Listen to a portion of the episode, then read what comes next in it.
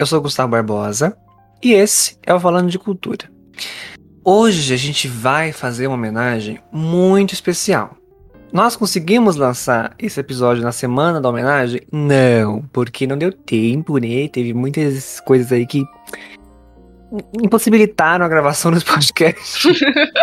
mas, mas, cá estamos nós, né? Nós vamos lançar, acredito eu, que esteja saindo agora esse episódio numa segunda-feira, que é a semana após a morte, a morte não, a, a 40 anos, né, de morte da nossa queridíssima Elis Regina. E para falar da estrela, da, da, da, grande estrela do MPB brasileiro, o MPB tem que ser brasileiro, né? Mas tá bom. Eu chamo Ana Maria. Ana Maria Fe... Nossa, gente, é difícil hoje. Ana Maria Braga, pode entrar, Ana Maria. Exato. Ela solta os cachorros, que já fala da Elisa. Estamos aqui tomando café da manhã, às 7 horas da noite, com a Maria. Exatamente. Então, eu chamo Ana Félix. Oi, gente. Um prazer estar de volta, né? E finalmente esse podcast está saindo, porque assim uhum. foi difícil. Muitos imprevistos. Mas é aquele negócio, né? Tentaram me derrubar, mas esqueceram que cobra rasteja, né? Então estamos aqui firme e forte. Eu tava esperando uma frase super filosófica, sabe? É o que vem na minha cabeça. Pra mim, essa é a melhor frase. Tentaram me derrubar, mas que cobra rasteja, entendeu? E é isso. Mas tá certo, essa tá certo, tá certo. Tá mais que certo. Cobras são animais lindos, gente. Tem que tirar esse preconceito com cobra. Exatamente. Bom, vamos lá. Elis Regina Carvalho da Costa. Nasceu em 17 de março de 1945, em Porto Alegre, no Rio Grande do Sul. Filha de Romeu de Oliveira Costa e Erci Carvalho, Elis nasceu no Hospital da Beneficência Portuguesa, na capital gaúcha. Seu pai teria ascendência indígena e sua mãe era filha de imigrantes portugueses. Quando criança, a Elis, né, aquela pimentinha, pititiquinha, que futuramente se tornaria essa potência que ela é até hoje, era tudo que os pais desejavam numa filha. Sempre muito estudiosa, bem educada e muito tímida, gostava bastante de histórias e dizia que seria professora quando adulta. Mas como nós bem sabemos hoje, sua grande paixão era a música. Eu seria uma péssima professora primária, porque eu estava me preparando para isso. Mas eu ia ser um horror, ia ser um. provavelmente expulsa pelo Ministério da Educação e Cultura por incompetência ou por falta de afinidade com o cargo. E tudo que ela ouvia já saía por aí cantando com muita facilidade. Quando a pessoa tem talento, é outra né? coisa. É, é outra, outra história. Dentro do seu quarto ela tinha uma vitrola. E ali ela ficava ouvindo suas músicas preferidas, né? Então, assim, até na hora de estudar, ela estudava ouvindo música. Faço isso Me representou. É, bastante aqui. Não consigo fazer nada sem ouvir uma música, entendeu? Um tem apelo, que ter é. uma trilha Gente, sonora aí. Tem que ter, entendeu? Um apelo às mães e pais do Brasil. Entendam as crianças também gostam de estudar ouvindo música. Elas não estão vagabundando, tá bom? Elas estão ouvindo música e estudando por quê? Porque é bom, facilita, entendeu? Você vai na hora de fazer a prova, você lembra do trecho da música, você lembra da matéria. Exatamente, estão o quê? Assim, estão imitando a Elis Regina, né? Exatamente, quem sabe você, Elis, o seu filho. mulher. Então, quem sabe seu filho não seja uma potência vocal brasileira? Quem sabe vai ser a próxima Elis? Aí, então, ó. Olha aí. Bom, e foi na Vila Operária, Ana, e a Elis começou a chamar muita atenção com a sua voz, sabe? Em Porto Alegre existia um programa de rádio chamado Clube do Guri, que era um programa que dava chance para cantores e cantoras para se apresentarem pela primeira vez. Elis pediu para sua mãe que a levasse para o programa e sua mãe acabou levando. Porém, por sua timidez e pelo nervosismo que dominou o momento, a apresentação não foi lá muito como ela planejava. A timidez e o nervosismo causavam hemorragias nasais em Elis. Gente, tadinha. Coitada, mas representou aí também uma outra grande parcela do Brasil. Né? Sim. o que a ansiedade e o nervosismo faz com o povo, né? Não é, menina? Mas de pouco em pouco, ela foi vencendo a timidez e tornou a, a, a pedir para sua mãe levar ela no rádio, né? Falou, mãe, pelo amor de Deus, dá mais uma chance. E dessa vez a Elisa acabou se soltando, né? E surpreendeu todo mundo com seu talento. O sucesso foi tanto que ela acabou voltando e participando outras vezes. E então ela começou a cantar em bailes e, e assinou seu primeiro contrato como cantora numa rádio gaúcha. No início dos anos 60, ela lança o primeiro disco, que conta com uma faixa que fez assim muito sucesso que se chama Dor de Cotovelo, que eu particularmente gosto muito.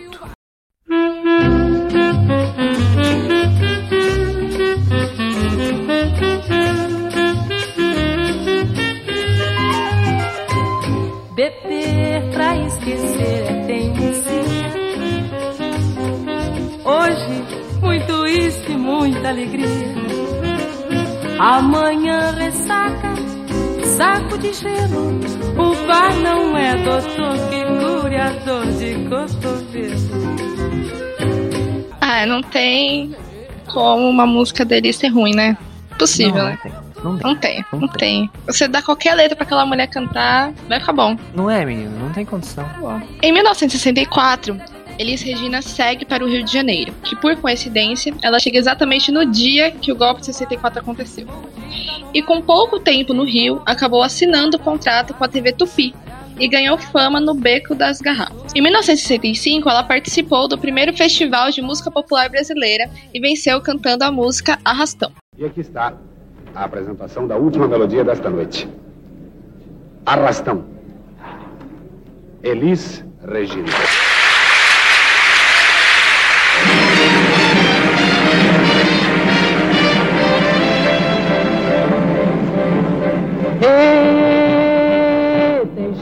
Jangada no mar.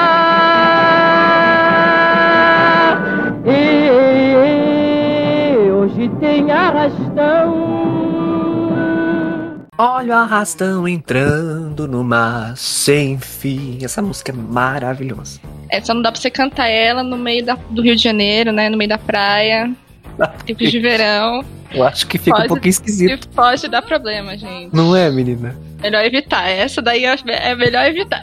Bom, e depois disso ela acabou deslanchando, né? Se Tornou uma celebridade e revelou alguns dos maiores compositores da música popular brasileira. E nessa época Elis recebia um dos maiores salários já pagos a uma artista brasileira. É potência, né? Potência. E fez muito sucesso apresentando o Fino da Bossa com Jair Rodrigues na Rede Record. Escravo no reino do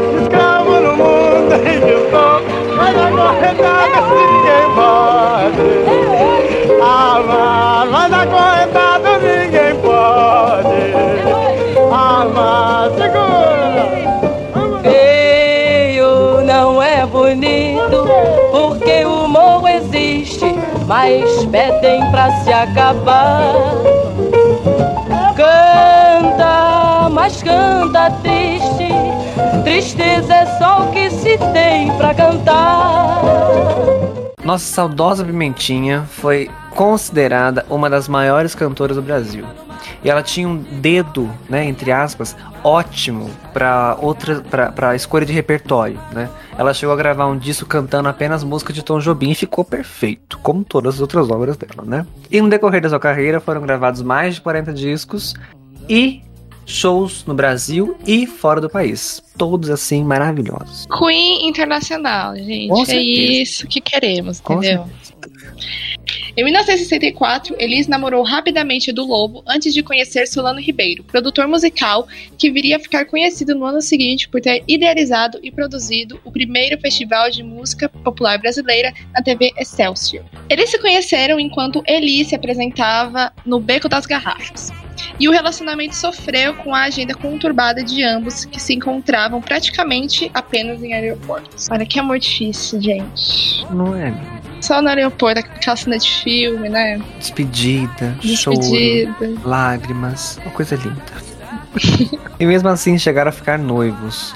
Entretanto, o término se deu quando Solano recebeu um telefonema de uma amiga da Elis avisando que ela não estava muito bem. O produtor foi ao encontro delas no hotel na Avenida São João e chegando lá descobriu que Elis tinha realizado um aborto sem consultá-lo. Elis Regina é mãe de João Marcelo Boscoli, nascido em 1970, filho de seu primeiro casamento com o músico Ronaldo Boscoli, e de Pedro Camargo Mariano, nascido em 1965, e Maria Rita, nascida em 1977, filhos de seu segundo marido, o pianista César Camargo Mariano. Nascida em 1943. Em 1975, Elis Regina estreou uma temporada solo intitulada Falso Brilhante, com o objetivo de contar sua história, vida e carreira, sem deixar de lado as críticas à ditadura militar brasileira.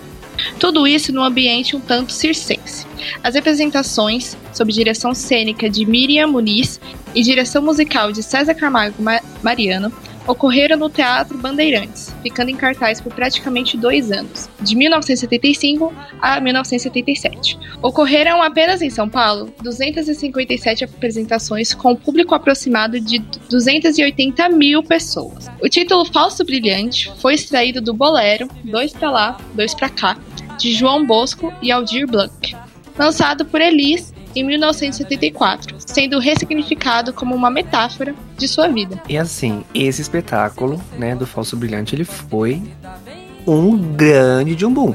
Todo mundo fala até hoje do Falso Brilhante. Tem aquele disco que ela lançou, né, que é Uhum. o mais vendido, é o mais topado, é mais não sei o que, é mais não sei o que lá, né? Todo mundo gosta, porque Sim. tem as faixas assim que.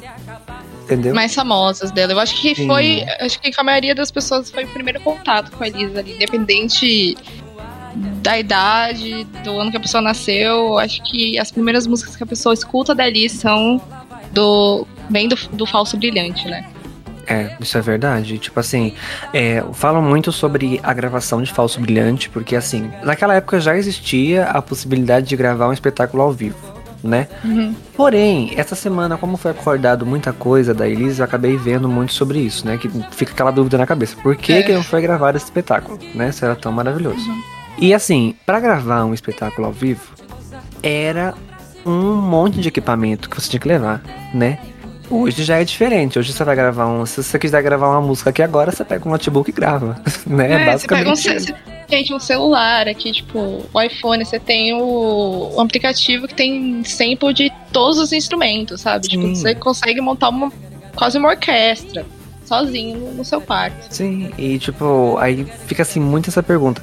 E, e é muito engraçado porque o, o Falso Brilhante, quando foi dito, né? Foi dito não, quando eles viram que não valeria a pena fazer a gravação, por quê? Porque se fosse gravar em vídeo, a iluminação da- do, do espetáculo não seria boa o bastante para a câmera captar.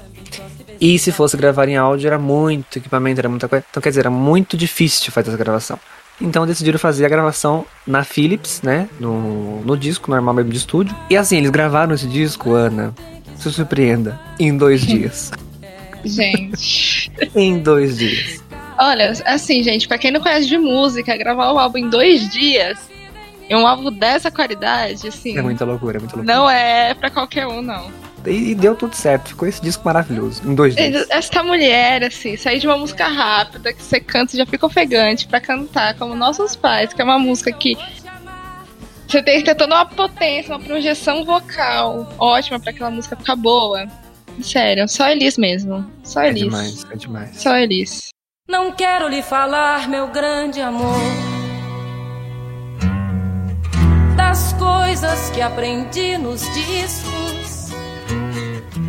Quero lhe contar como eu vivi e tudo o que aconteceu comigo. Viver é melhor que sonhar. Eu sei que o amor é uma coisa boa. Mas também sei que qualquer canto é menor do que a vida de qualquer pessoa. Por isso, cuidar do meu bem. Há perigo na esquina. Se aproximando deste campeonato mundial de futebol. Ô, ô, Falamos daqui de Osmar. Madrid, que é o contrário do que disse Jorge na África, e é o contrário do que acontece no Brasil. Com muito calor, nós estamos diante do inverno europeu. É, é, Osmar Santos, 12 horas e 19 minutos. A gente para o programa a- até assim meio rapidamente, porque é uma notícia muito triste, mas bastante triste, principalmente para os profundos conhecedores da música popular brasileira, todo brasileiro. Uma notícia que muda completamente o esquema. Começamos bem o programa, parou o programa, o programa já está praticamente paralisado, estamos completamente atordoados, sem saber o que se fazer num programa que começou tão bem que a gente vai ter que terminar Infelizmente, dessa maneira que a gente já muda. A gente recebe neste momento a, a, notícia de que faleceu agora, neste exato momento, questão de uns 10 a 15 minutos atrás, a cantora Elis Regina. Uma coisa profundamente triste, mas triste, inesperadamente, ela que gozava de uma saúde enorme, neste momento faz com que a gente não se sinta até ruim em poder abrir o microfone da Rádio Celso dentro do balancê, sem saber o que, é que a gente fala. Daqui um pouco a gente volta. Infelizmente, Elis Regina morreu na manhã do dia é, 19 de janeiro de 1982, aos 36 anos, em circunstâncias trágicas. Né?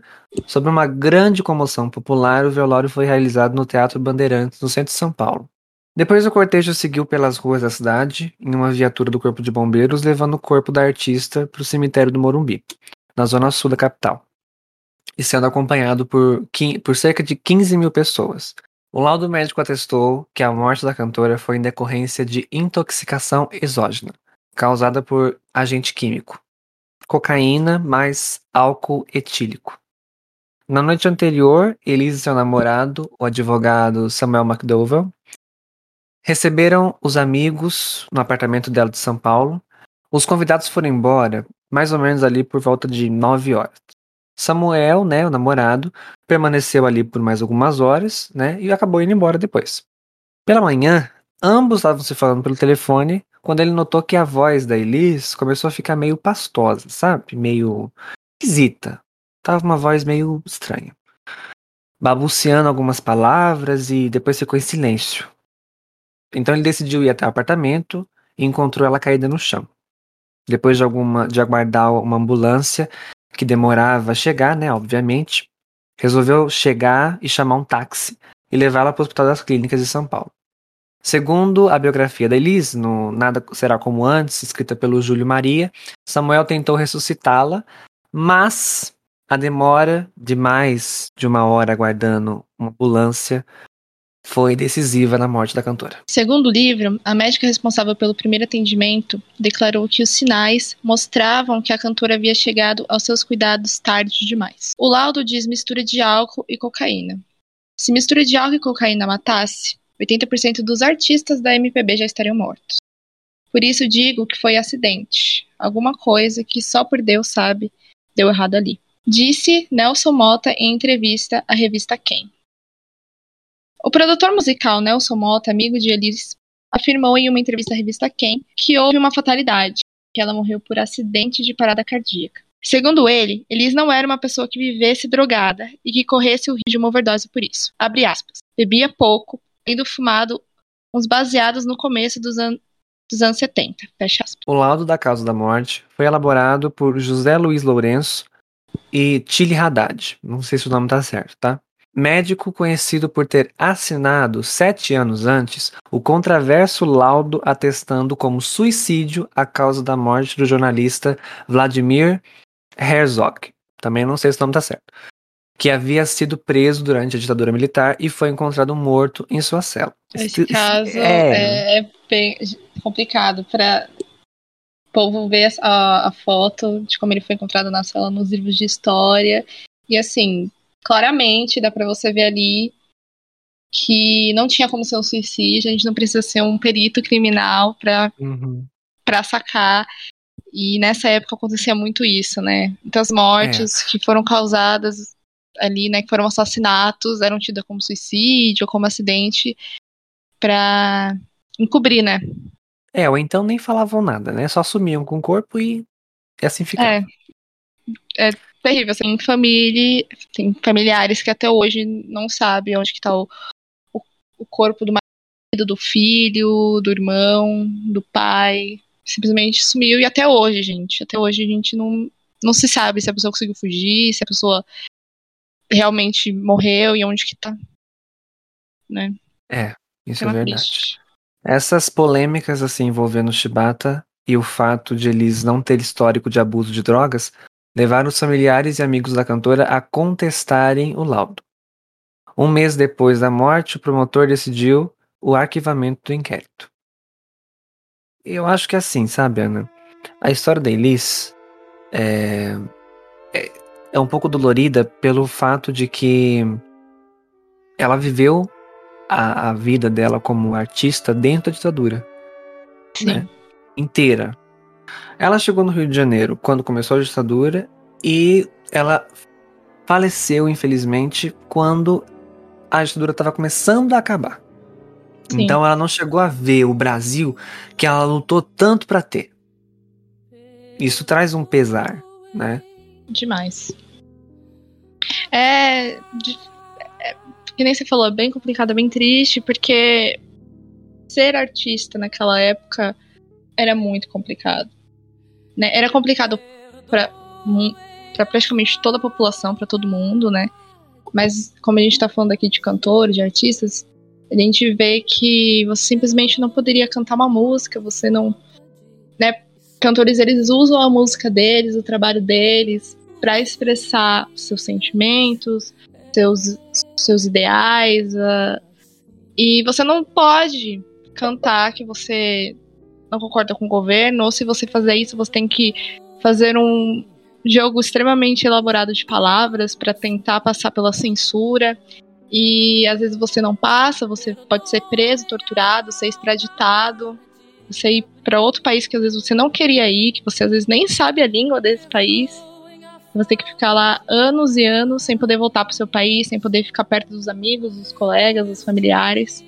Então é era uma situação bem difícil, né?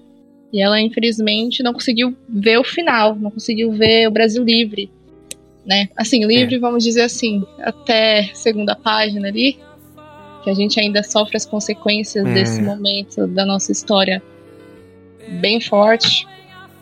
Mas pelo menos por enquanto a gente ainda tem essa liberdade de dizer o que pensa. É, isso é verdade.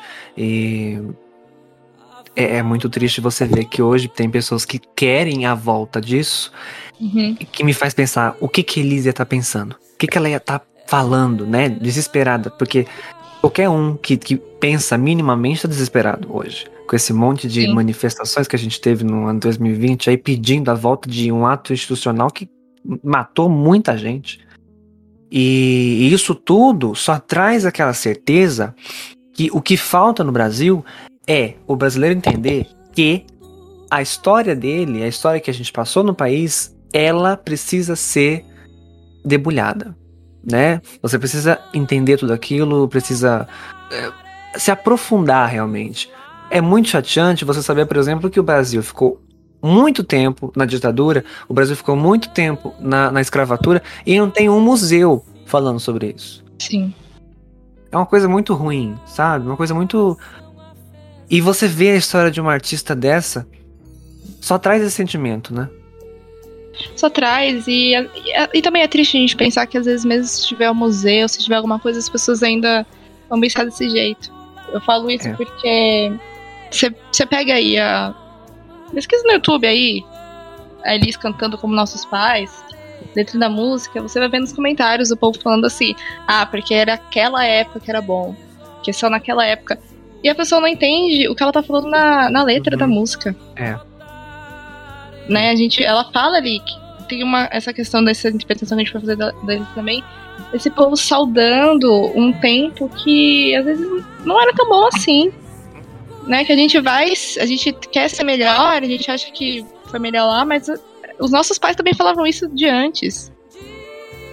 É. Entendeu? Então, fazer é, é uma questão que a gente tem que sempre analisar nossa história e tentar entender que a gente ainda tem muito chão pela frente para resolver essas questões e sempre respeitar o legado de pessoas como a Alice, de pessoas que tentavam ali passar uma mensagem pro povo de de esperança, também de crítica, que é o que É, a gente precisa. E, e usar, assim, essa história como um, um grande espelho, né?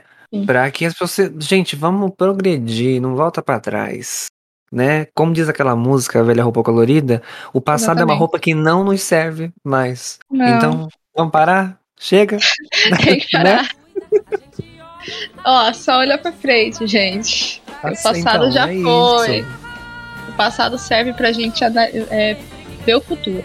É isso. Exatamente. A gente não exatamente. tem que voltar pra trás. Bom, gente, olha, mas eu espero que vocês tenham gostado. do nosso, nosso episódio de homenagem aos 40 anos sem Elis Regina. A gente tentou trazer assim informações assim maximamente é, apuradas, sabe? Nossa, baixou aqui a, a Regina Roupa aqui do nada. A Mentira! tentou- Se liga aí. Se liga, hein? Ai, adoro. A gente tentou apurar assim da melhor maneira possível a história pra falar a verdade, Pra contar a verdade. Então, se estiver faltando alguma coisa, desculpe, foi o que a gente conseguiu trazer, foi o que a gente conseguiu elaborar, tá? Mas eu espero que assim todo mundo tenha gostado muito, né? Ana, muito obrigado por estar aqui hoje e gostaria de anunciar que Ana vai estar aqui em todos os outros podcast episódios. Uau! Vim para ficar, gente. Pois é, daqui você não sai mais. Você fez um pacto com o diabo, parabéns, inclusive. Paula, fala isso que tem povo que acredita. hein? É verdade, é verdade, é verdade. Cuidado. Ai, mas é isso, gente. Estou aqui para ficar. Entendeu? Fui, fui vindo aos, de pouquinho, assim, ó. Com passinhos curtos, conquistando meu lugar, pegando aqui minha cadeira desse espetáculo. E agora que consegui, ninguém me tira mais. É verdade. Então é isso, gente. Muito obrigado. E até a próxima vez, né, Ana? Até a próxima. Até o fim da minha vida eu vou te amar. Eu sei que o amor não tem, não tem que se apagar.